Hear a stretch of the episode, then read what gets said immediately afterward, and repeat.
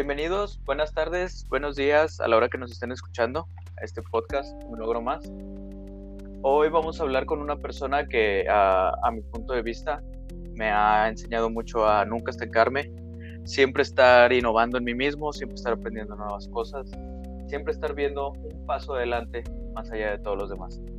Eh, nuevamente va a ser un, un, un, episodio donde vamos a hablar mucho de fútbol americano, mucho más, con un entrenador de fútbol americano y aparte una persona que yo pienso que es muy exitosa. Alejandro, ¿qué tal? Muchas gracias por haber aceptado la invitación y dejarte, dejarte entrevistar un ratito.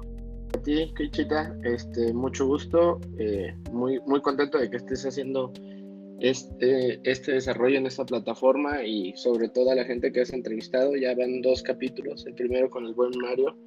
Este, la verdad, muy, muy contento de que estés haciendo este, este proyecto y ojalá sean bastantes capítulos.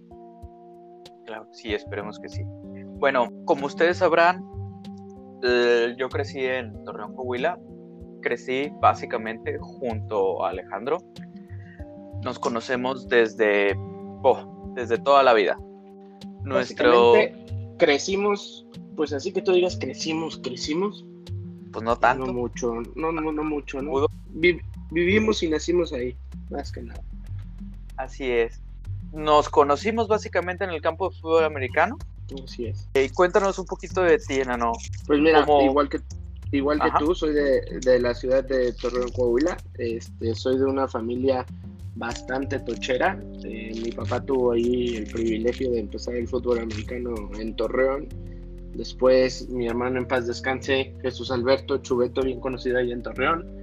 Después Iván y al final, seis años después, eh, pues yo. Entonces es una familia bastante tochera, que siempre nos movimos en el ámbito del, del fútbol y por diferentes equipos, pero siempre empezando en Jaguares del Campestre, que fue donde ahora sí que afortunadamente nos conocimos. Si mal no recuerdo, tu papá empezó en lo que fue Bills, creo que se llamaba. No recuerdo, ¿no? es, tiene mucho que tuvo un equipo, los Osos de Torreón Jardín, eh, que, que, fue de los primeros, y si no es que el primero en llevarse un equipo de Torreón a Estados Unidos jugaron este, muy cerca de la Universidad de Baylor. Por ahí tenían como dos años invictos, es una anécdota que cuenta bastante.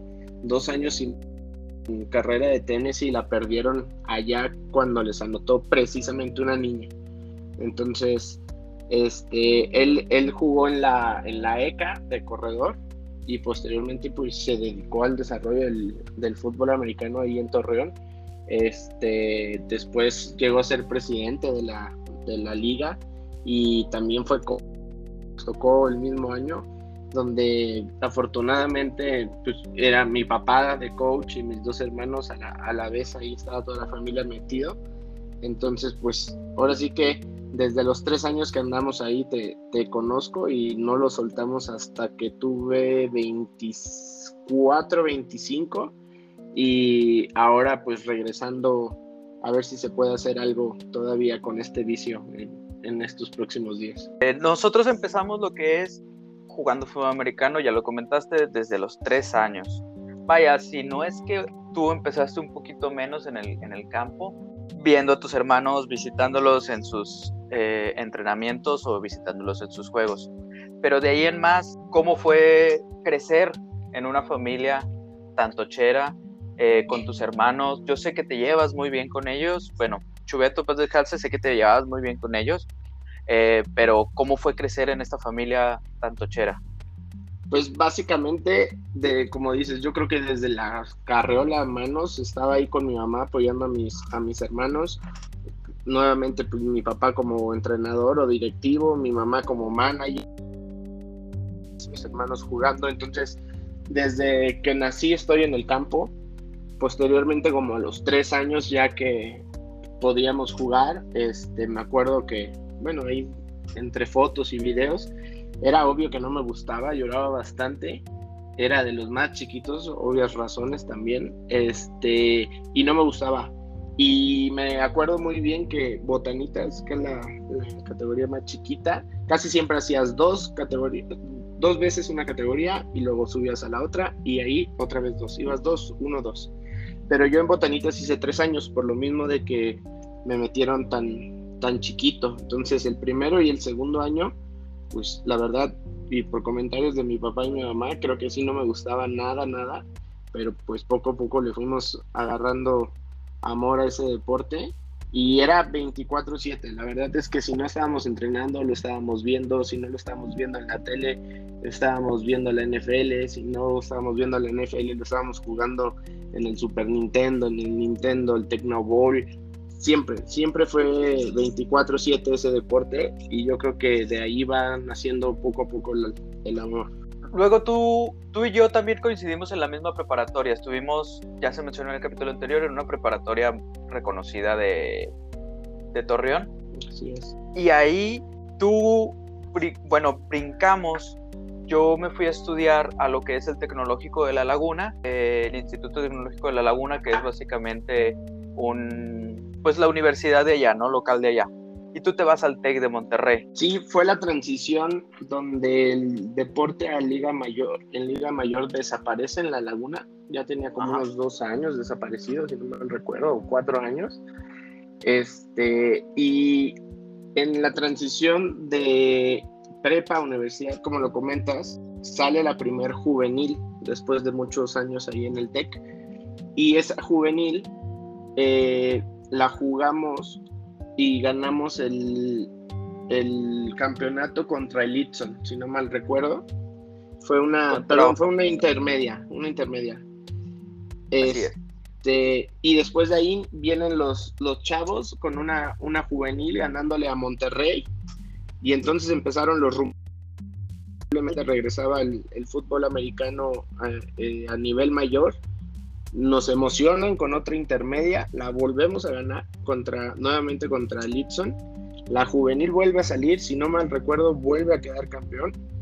Pero pues desafortunadamente se queda, se queda hasta ahí, hasta una intermedia en norte y una juvenil. Y pues siempre me quedé con la espinita de poder jugar Liga Mayor. Eh, unos años eh, participé en el de Monterrey, en el tryout nacional de Monterrey.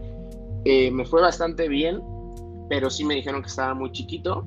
Entonces, pues no, no tuve una oferta por parte del, del TEC, pero recuerdo que en la, en la, segunda final que jugamos contra Obregón, el Itson, ahí en el TEC de La Laguna, estuvieron presentes algunos coaches, entre ellos eh, el head coach en su momento de la UTLA, y acabando el juego me ofreció, me ofreció una beca eh, y pasa ahí una cosa medio rara, el, head coach de los aztecas se mueve para el Texem y en verano eh, me habla y me dice, oye, pues me vine para el Texem, este, tu beca está en, en la UDLA, pero me gustaría invitarte al TEC. Yo para ese entonces ya iba en cuarto semestre de mecatrónica, ahí en el TEC de Monterrey Campus Laguna, y entonces me voy un lunes, a, bueno, un sábado, me voy a, México, me acuerdo bastante bien. Llegué, me, recogió un coach ahí en el aeropuerto, nos fuimos al campus, me llevó a la casa donde iba a estar y el domingo me hablan por parte del UTLA y me dicen que tengo que ir a firmar mi beca el jueves. Entonces, pues yo tenía que decidir rápido porque tenía lunes, martes y miércoles de pruebas en el TEC y el jueves yo ya tenía que estar presentándome en, en los Aztecas para firmar mi, mi beca. Entonces me probé el lunes, llegó el martes y yo el miércoles a la mañana, saliendo de entrenar, porque entrenábamos muy temprano, a las 5 y media de la mañana, me voy con el coach Hugo Lira, que era mi coach de posición en ese, en ese momento, y le digo, coach, pues dígame qué, qué opina, qué comentarios me tiene. Y me acuerdo perfectamente que el coach me dijo, mira, el ofrecimiento de beca que te vamos a dar es del 70, 40 beca, beca y 30 préstamo. Pero yo te recomiendo que si tienes otras, otras becas, las agarres, porque aquí el cuerpo de receptores tiene entre, va por primero o segundo año y la verdad es que es muy sólido. Entonces, por el otro lado, tenía completamente el 100% de ofrecimiento en los aztecas, pero la única desventaja que tenía yo al irme a, a los aztecas era que no me revalidaban materias. Eh, estaba justo en el verano para entrar a quintos entonces iba a perder prácticamente tres semestres y medio de los que ya llevaba avanzados en mecatrónica y la verdad fue una de las de las razones más importantes por las que decidí aceptar la del TEC y a su vez el reto que me había dicho el coach Hugo de que pues él sentía que la, que la unidad ya estaba bastante sólida como para aceptar otro receptor. Entonces mm, me jacto de, ser de un, chavo de, retos. Entonces también me, pareció importante y acabamos en el Texan. Lo bueno de aceptar la beca ahí era que pues prácticamente era un cambio de, campus, no perdía materias, no nada. Entonces, pues por ahí fue la, elección que hice. Y la verdad no me arrepiento, digo, al otro año Aztecas fue campeón y luego nos ganaron dos semifinales por ahí, pero no, no, me, no me arrepiento para nada de haber hecho esa, esa elección, puesto que gracias al deporte pues, obtuve mi, mi, título ahí del TEC y también mi, mi maestría y hice bastantes, bastantes amigos, eh, muchos considerados hermanos que, que todavía están conmigo, gracias a Dios. Recapitulando un poco, vaya, ya lo comentamos, no crecimos mucho. Literalmente, o sea, yo mido 1,64, 1,65, tú andarás por lo mismo que, yo mido, ¿no? Sí, 1,68, a lo mucho. A lo mucho. Eh, para aquellos que no conocen el fútbol americano, si alguna vez lo han visto en la tele, ustedes se darán cuenta que los receptores son en realidad muy altos, demasiado altos. Andan rondando que el 1,80, por así decirlo, yo creo que sí, fácil. Unos 7-7 como mínimo. Y originalmente tú no eras receptor, originalmente tú eras coreback. Así es, fui coreback desde los 3 hasta la junior, me acuerdo bastante. Este, ya llegaba a un punto donde pues por obvias razones ya no alcanzaba a ver y ahí me turnaba con, con el buen Hassan de, de coreback. Después de eso, ya en las juveniles, ya me dediqué este, un 80% de receptor y de vez en cuando jugaba de, de quarterback, pero ahí fue donde hice la, realmente la transición, porque pues la verdad es que ya con los linieros a esa edad ya no, ya no veía. Entonces, eh, prácticamente lo que pude jugar de receptor fueron una o dos juveniles por ahí y las dos intermedias que ya comentamos. Junior más o menos es como a los 15, 16 años. Así es. A los 16 años es donde haces tu transición de coreback a, al receptor. Ahora, volviendo, volviendo a los que no han visto o no saben de fútbol americano, el coreback, por así decirlo, es el cerebro del equipo, ¿no? A pesar de que uno que está jugando adentro sabe que todos los elementos son importantes, súper importantes, el coreback es el que tiene el panorama de todo el campo. Eso es algo que, que hay que mencionar porque para allá vamos después, ¿no? Tú has sido muy bueno en ver ese tipo de panoramas en todos lados, agarrándolo desde el punto en que aceptaste tu beca en el T de Monterrey por obvias razones, cambiarte de campus. Ahí tú sí alcanzaste un logro que Mario y yo comentamos en el primer eh, episodio, que fue jugar Liga Mayor. ¿Cómo fue tu experiencia de Liga Mayor? Ahora sí que un sueño hecho realidad. Yo creo que desde niño, digo, siempre como niño y que te encanta el deporte, pues sueñas con colegiales o, o NFL, ¿no? Pero siendo ya un poco más realista, digo, afortunadamente hemos visto en los últimos años mexicanos llegar al NFL y eso es una, una noticia grandiosa porque se cuenta con el nivel. Este, pero bueno, en su momento a mí me tocó llegar al máximo nivel nacional, que fue una liga mayor y la verdad es desde entrar a un estadio grande, eh, gente, eh, las rutinas de entrenamiento que son extremadamente diferentes a lo que estábamos acostumbrados en, en Torreón, el grado de exigencia, eh, la experiencia de que en un equipo a ese nivel te puedan llevar al extranjero a competir contra equipos de junior college. La verdad, todo un sueño hecho realidad. La verdad es que como jugador de, fútbol americano es, es, un, es un objetivo que te pones y realmente te apasiona y bendito sea el Señor lo, lo pude lograr. Ahora comentaste que que gracias al deporte, gracias al fútbol americano, pudiste conseguir tu maestría. Esto, vaya, como que te tuvo alguna otra exigencia aparte del fútbol americano. Mm, pues la exigencia ya que empiezas con la vida laboral, para ese entonces yo ya estaba trabajando, ya estaba haciendo mis prácticas eh, profesionales. Entonces estaba hablando de que yo me levantaba a 5, 5, 10, estábamos en el campo 5 y media, acabábamos 8 y media, me metí a bañar, eh, yo, el Texem está ahí en Atizapán, entonces salíamos como a las ocho y media de entrenar y de ahí me tenía que ir a Santa Fe, que era donde estaba haciendo mis prácticas, eran 40 minutos yo creo por carro, este, y luego era regresarme a las 6 para poder llegar a, mis clases de maestría entre 7 y 8 de la noche y tenías que ir haciendo ahí huecos pues para el gimnasio, para videos, para estudiar el playbook, entonces la verdad ya es un nivel de, de compromiso tanto en lo deportivo, en lo personal y en lo laboral bastante fuerte, pero se disfruta. La verdad que es una etapa que yo volvería a hacer una y mil veces. Luego hablando de tu vida laboral, tú empezaste a trabajar, ya comentaste tus prácticas allá en México. Sí, tú de jugar con, uno de los mejores este, rushers de, de México, Armando Esquiabón por ahí tiene bastantes récords. Y su papá en su momento era, era el director de, ventas de una empresa que, es mitad mexicana, mitad gringa. Eh, Frigus Bond se llama, es de, de refrigeración. Estamos ahí en toda la cadena fría. Y se me presenta la oportunidad de empezar a hacer mis prácticas profesionales con ellos. Y la verdad es que desde que empecé con ellos es, es día que, sigo laborando para ellos pero ahora en la, en la ciudad de Querétaro, pero la verdad bastante contento y agradecido con esa oportunidad. Ahora, algo que también mencionaba al inicio es que a pesar de que ya terminaste de, de, jugar, sigues teniendo el fútbol americano en tu vida, pero ahora desde el punto de entrenador. Pero cabe mencionar que no ha sido la primera vez, ya que yo recuerdo, más bien no ha sido tu primera vez al frente de un equipo. Porque yo recuerdo, y obviamente tú también lo vas a recordar, que cuando hacíamos los juegos nosotros jugamos en varios equipos en Torreón. Jaguares del Campestre, que era un club.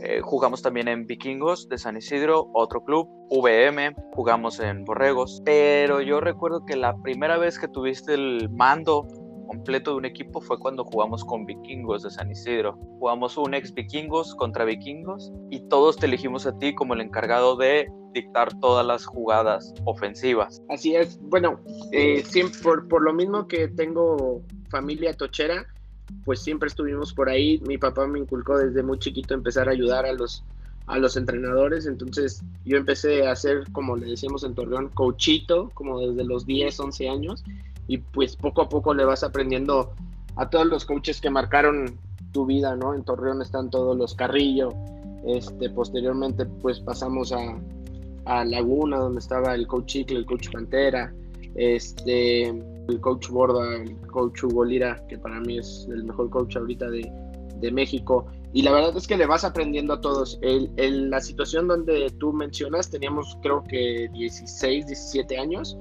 Entonces, pues más o menos yo ya ahí le sabía un poquito a la ofensiva y como dices, fue uno de mis primeros juegos de estar coordinando un, un, un juego, ¿no? Del lado ofensivo. Después de ahí, eh, no solté lo de coach, siempre me gustó estarme preparando. Eh, cuando, cuando voy a, la Ciudad de México eh, a jugar mi liga mayor, parte de nuestro servicio becario era, era entrenar a los niños. Entonces, pues como anillo al dedo me cayó. Este, yo empecé a entrenar también a los niños ahí en México. Después de eso pude estar coachando al área de receptores. Y después de eso, eh, paso a la ciudad de Monterrey por cosas laborales. Ahí eh, con el buen Tata íbamos a empezar a entrenar en, un club llamado Avispones, categorías entre 11 y 12. Eh, la verdad no recuerdo por qué no se concretó, pero siempre he buscado ahí este, estar en el ámbito de coacheo.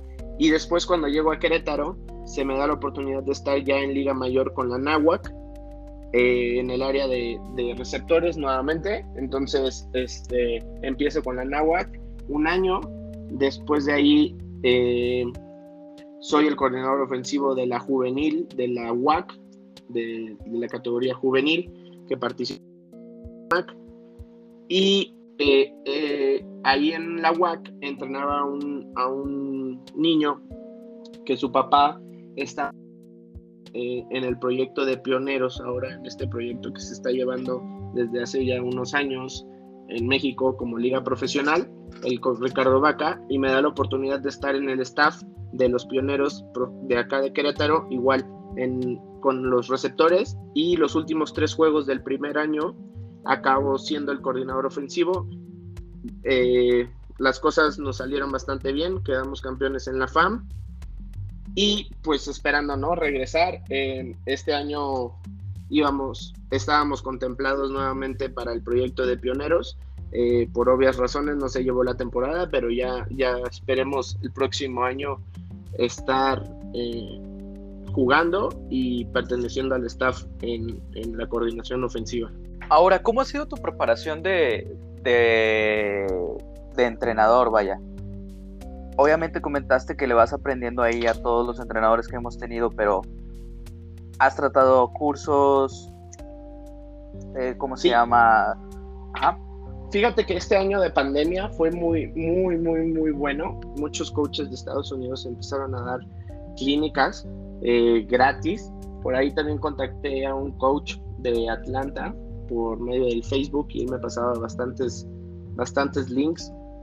Tuve la oportunidad de estar con Nick Saban de Alabama, con el coach Cristóbal de Oregon.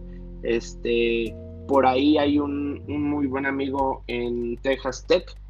Él fue coreback en los Gamos del CUM y él ahorita, si no mal recuerdo, está como coach de calidad allá en Texas Tech y la verdad es que ese contacto me ayudó bastante la pandemia, me, me ayudó mucho, me enseñó bastante. Este, no, he, no he ido físicamente eh, a un AFCA, que son de las, de las, este, ¿cómo se dice? De las conferencias para coaches de, de lo mejor que hay en, en Estados Unidos. No he ido físicamente, nunca he ido, pero sí he, podido obtener las grabaciones de las, de las conferencias que dan. Entonces, pues de ahí he ido aprendiendo poco a poco y lo que busco en internet, lo que veo en la tele, más conocimientos que te van pasando los coaches que hemos tenido, como lo mencionamos. Y ahora, ¿cómo es tu transición, o más bien tu vida? Ya nos contaste cómo era tu vida cuando estabas en mayor y maestría al mismo tiempo. Ahora, ¿cómo es tu vida como coach y como pues, trabajador? Bastante diferente. si me dieras a elegir, volvería totalmente a la, a la vida universitaria. La verdad es que la vida universitaria o la etapa universitaria para mí es la, la mejor que he vivido pero pues son etapas diferentes, responsabilidades diferentes, satisfacciones diferentes. Eh, ahorita en, la actualidad ya, eh, si Dios quiere y todo sale bien, en noviembre ya nos estaremos casando por ahí, ya viene una, una etapa nueva en, en mi vida con, con, mi güera. Este, la responsabilidad en el trabajo, ahorita estamos ejerciendo la, la posición de gerente de ingeniería, la verdad he estado aprendiendo bastante eh, los retos cada vez son más, más difíciles, tienes más responsabilidad y son, son completamente diferentes las etapas de universitario a la profesional, pero la verdad es que pues no dejas de aprender, no dejas de disfrutar y siempre tomándolo con, con bastante sabiduría y, y con lo que venga, ¿no? Digo, hay tiempos malos, hay tiempos de presión, hay tiempo de, de estrés, pero yo creo que el fútbol americano es lo que, lo, lo que más me ha dejado y es luchar, luchar, perseverar y hasta que te salgan las cosas y nunca, nunca rendirte y sobre todo no ahogarte en un, en un vaso de agua, ¿no? Siempre, siempre hay una salida y por ahí dicen que si no tienes solución, entonces ¿para qué te preocupes? Entonces, son muy, muy diferentes las etapas, la verdad, las dos tienen lo suyo, este, pero si me dieras para elegir una, definitivamente me quedaba con la etapa universitaria. Ahora, yo mencioné al principio que eras coreback, que tenías el cerebro del equipo básicamente y la visión de todo el campo. Esto no lo dije por nada, ya que, bueno, yo pienso, o al menos me he basado un poco en cómo he visto tu tipo de decisiones para tomar las mías. También me he basado en tu papá. De hecho, yo mi primer trabajo eh, lo obtuve gracias a tu papá. No porque me haya ayudado, no porque me haya conseguido el contacto, sino él me dio un muy buen consejo que me ayudó a, a tener mi trabajo. Y siento que tú tienes eso. Las decisiones que has tomado, y tú lo dijiste, que han sido mucho, con mucha sabiduría, y siempre viendo hacia enfrente, y siempre rompiendo esos retos, ¿no? Como lo mencionabas de tu reto de entrar a los, a los receptores del TEC. Sí, mira, bendito Dios, tengo al mejor padre del, mundo, el que me ha guiado, me ha, me ha gritado cuando me ha tenido que gritar, me ha aplaudido cuando me tiene que aplaudir y me ha guiado cuando me tiene que guiar. Tengo al mejor papá del mundo, a la mejor mamá del mundo y la verdad es que para mí ha sido un, mi mayor ejemplo. Este, es una persona súper exitosa, súper sencilla, este, a la que le he aprendido mucho y muchas de mis decisiones este, siempre se las consulto. Eh, la verdad es que lo que soy hoy es, por mis padres. Este, ellos siempre me han, me han acompañado en, este viaje, siempre me han apoyado. Eh, si no mal recuerdo, hasta mi categoría juvenil, estoy hablando que son de los 3 años a los 17, 18, este, tengo muy, muy, muy presente que mis papás solo faltaron a dos juegos. Entonces siempre han estado para ahí, ahí conmigo apoyándome. Cuando me fui a México, eh, jamás dudaron en decirme que sí, siempre, siempre me apoyaron.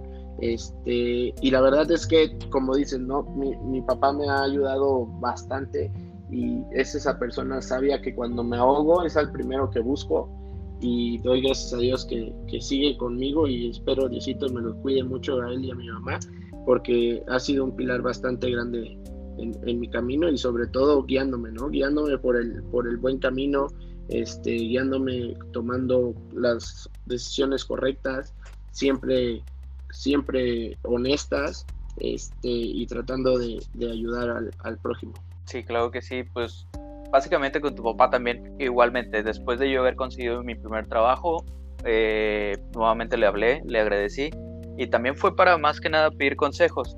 Y eso no se me ha quitado, digo, básicamente a ti también te he pedido consejos, tuve alguna vez el problema en un trabajo donde de la noche para la mañana me convirtieron en project manager y yo nunca he sido project manager, o sea, yo soy desarrollador. A mí dime una aplicación que tenga que hacer y ya, pero manejar todo un proyecto nunca. Ahí fue donde corrí, literalmente, con Hassan y contigo. Recuerdo que nada más les estaba preguntando, oye, me mandaron este mail, ¿cómo se lo puedo contestar? ¿Cómo puedo hacer esto? ¿Cómo puedo hacer el otro? que es algo que yo siento que haces tú, manejar las situaciones viendo un paso adelante. Sí, yo creo que aquí entran las competencias que, que mencionabas. Al ser coreback, este, pues estás acostumbrado a tener la, la, presión siempre bajo ti, bajo ti, los reflectores siempre volteándote a ver. Este, y, es ahí donde vas forjando el, el, carácter y como dices, ¿no? Es una de las cualidades que debe de tener el, el coreback es liderar a la ofensa, son 10 jugadores y, y, el coreback que, que, tienes que levantar en todo momento, si el juego se va perdiendo, lo tienes que levantar, si el juego está reñido, los tienes que animar, y si el juego va arriba, a favor, pues también los tienes que tranquilizar, porque no lo, no lo podemos dejar ir de las manos. Entonces yo creo que esa es una de las grandes cualidades que me dio el deporte y sobre todo la posición de coreback, así como lo mencionaba. Sí, creo que es una cualidad que se te ha quedado hasta el momento y una de las cualidades que, que, la verdad es que admiro mucho. Ahora otra cosa de en cuanto a viajar entre lugares, ¿cuál ha sido tu experiencia en cuanto a vivir primero Torreón, luego México, luego Monterrey, ahora Querétaro? Mira, la verdad, si me dieras a escoger de todas las ciudades que he vivido, me quedaba en Querétaro. La verdad es que México en estos momentos para mí no, no, no tienes vida en México. Es, es una ciudad de locos Monterrey creo que va para allá. Digo, tú, tú no me dejarás mentir. Está, yo viví y trabajé un año allá en Monterrey. Este, la verdad es que el tráfico ya es muy, muy, muy, muy grande. Eh, y pues Querétaro, ¿no? Querétaro, la verdad, a mí se me hace una ciudad bastante bonita. No se me hace tan cara como Monterrey y, y México. Y la verdad es que tienes cerca bastantes lugares bonitos, está Guadalajara, San Miguel, Guanajuato, este, Morelia, la Ciudad de México, entonces lo más que recorres son 5 o 6 horas y, llegas a cualquier este, bonita y donde puedes hacer mil y una actividades. Entonces, de los lugares que yo he vivido, la verdad, obviamente primero Torreón, porque pues ahí está mi gente, ahí está mi casa, este, pero yo creo que segundo, sí, sí no cambiaba Querétaro. ¿Y la relación con tu familia? Ya nos dijiste que tus papás siempre te han apoyado, pero no ha cambiado absolutamente nada a pesar de que estás lejos. No, digo, la verdad es que no, ellos cada, cada que tienen oportunidad vienen.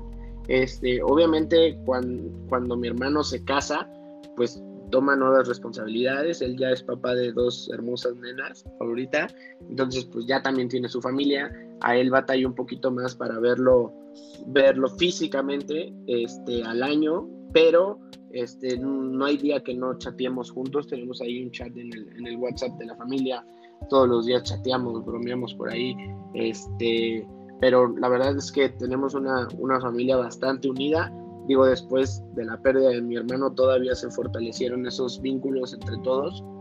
Entonces la verdad es que no, tenemos una, no hemos batallado para nada y tenemos este, una familia bastante, bastante unida y, que nos apoyamos mutuamente en todo. Bueno, me, me, sigue dando mucho gusto que sigan en ese contacto. Digo, lo creo que es lo más importante. Se ha tomado, en el episodio pasado se, se tomó el tema de que, pues, vaya, las cosas no son fáciles, pero si tienes el apoyo de tu familia, 50% del trabajo ya está hecho. Así es. Así es, siempre está el, el, hombro de la mamá, el regaño del papá, el consejo del hermano, pero como dices, ¿no? Cualquier cosa se hace más fácil con la familia. Creo que sí. Bueno, enano, muchas gracias por esta entrevista. Creo que fue un poco corta en comparación de las otras, pero quiero que todos sepan que, vaya, es un camino recorrido muy largo. Lo mismo que recorrió Mario, lo mismo que recorrió Jessica, lo, mismo ha recorrido Chino, el enano. Normalmente lo conocemos como Chino en Torreón. Y es alguien que, te vuelvo a comentar, siento que ves siempre al futuro, vas muy bien hacia el futuro y siempre tomas tus decisiones con sabiduría. Me gustaría algún día llegar a tener esa misma visión hacia el futuro siento que sí te he copiado ciertas, ciertas cosas y me gustaría seguir haciendo ese tipo de cosas, copiarte y seguir en el éxito en el que estoy, el cual ha sido gracias a tu inspiración. ¿Algo que quieras compartir, algún consejo que quieras dar a, a las personas que probablemente nos estén escuchando? Primero que nada, darte las gracias, Nalgon. Este, la verdad, sabes que eh, somos familia. Digo, no por algo seguimos juntos desde los tres años independientemente de que a los 18 nos separamos y cada quien agarró para su lado, no hemos soltado la amistad. Eh, somos ahí un gripito bastante, bastante fuerte. Eh, y sabes que cuando lo necesites voy a estar para apoyarte a ti, a tu familia. Este, nuevamente muchas, muchas, muchas gracias eh, por esta entrevista, pero sobre todo por tu amistad. y espero que continúe por muchos, por muchos años más. Eh, como consejo, yo digo, después el coach Borda que me tocó en, mis años de mayor, siempre nos decía una frase y la verdad se me quedó bastante, bastante grabada y trato de, seguirla, ¿no? Siempre, y es que si quieres obtener resultados diferentes hay que hacer cosas diferentes. Entonces eso me ha ayudado a salir de, mi área de confort, porque el día que ya siento que no tengo lo que quiero o no, o no estoy en la situación que quiero, pues entonces tengo que hacer algo diferente, ¿no? Porque si no, mis resultados van a ser los mismos que ya, que ya no me están gustando. Entonces, esa frase me rige bastante mi vida eh, y ojalá un día se pongan a analizar las cosas y en verdad, si siguen esa reglita, van a ver que su vida va, va a mejorar bastante. Pues muchas gracias, Enano. Igualmente, ya sabes, era un chingo, digo, tantos años de conocerlos, tantos años de amistad y la verdad, amistad que ha durado y espero que siga durando por durante muchos años. muchas gracias por esto y a todos ustedes, los que nos estén escuchando, muchas gracias por acompañarnos. Esto fue un poco de la historia de Alejandro y esto es un poco de mi inspiración. Gracias. Gracias.